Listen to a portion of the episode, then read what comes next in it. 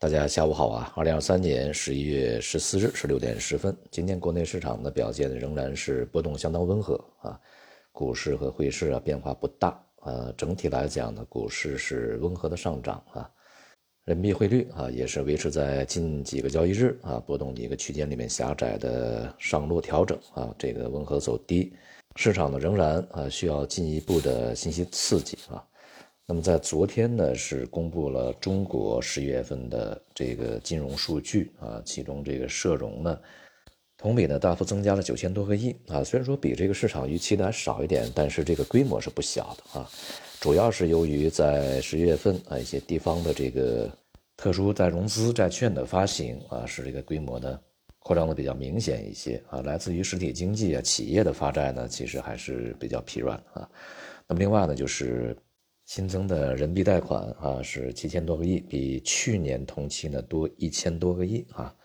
这个比市场预期的呢是高一些啊。但是我们看这个整体的信贷结构呢还是比较差啊。一方面呢，中长期贷款是连续四个月啊是下滑的啊，同时呢，这个另外一方面像票据融资，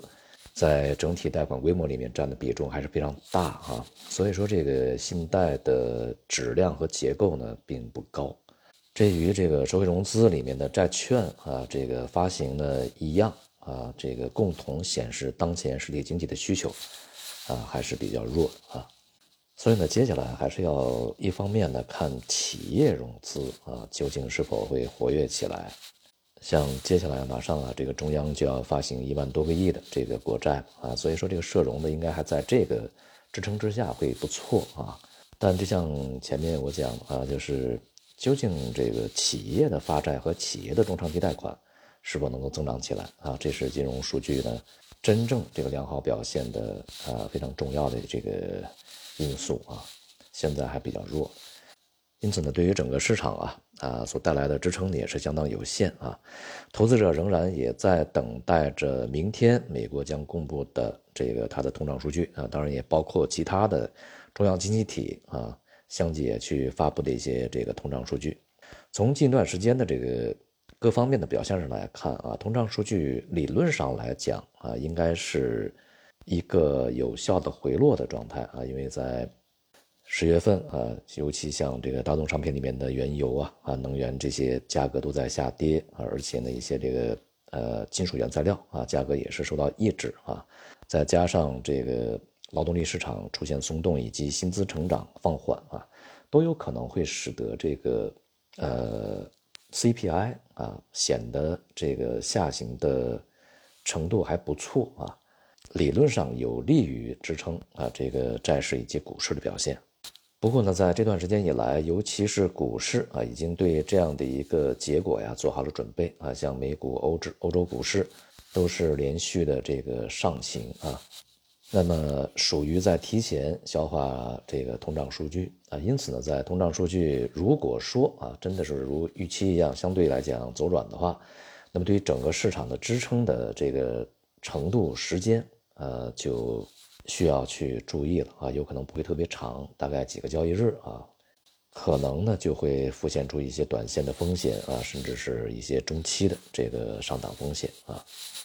这一点呢，我们尤其要去加以关注，因为当前市场的信心并不是非常充足啊，而且呢，美联储呃官员一些重要的人物相继表态啊，这个美联储对于未来的利率前景啊，还是啊不排除再次加息，以及呢对抗通胀还没有结束啊这样的一些这个言论。而从这个美国也好，欧洲也好，全球通胀形势啊和当前的经济表现来说呢，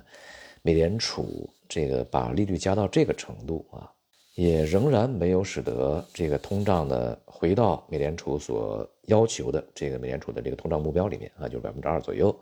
所以呢，就市场这个预期在明年的六月份啊就会去降息这一点呢，始终看起来是有点过于乐观了啊。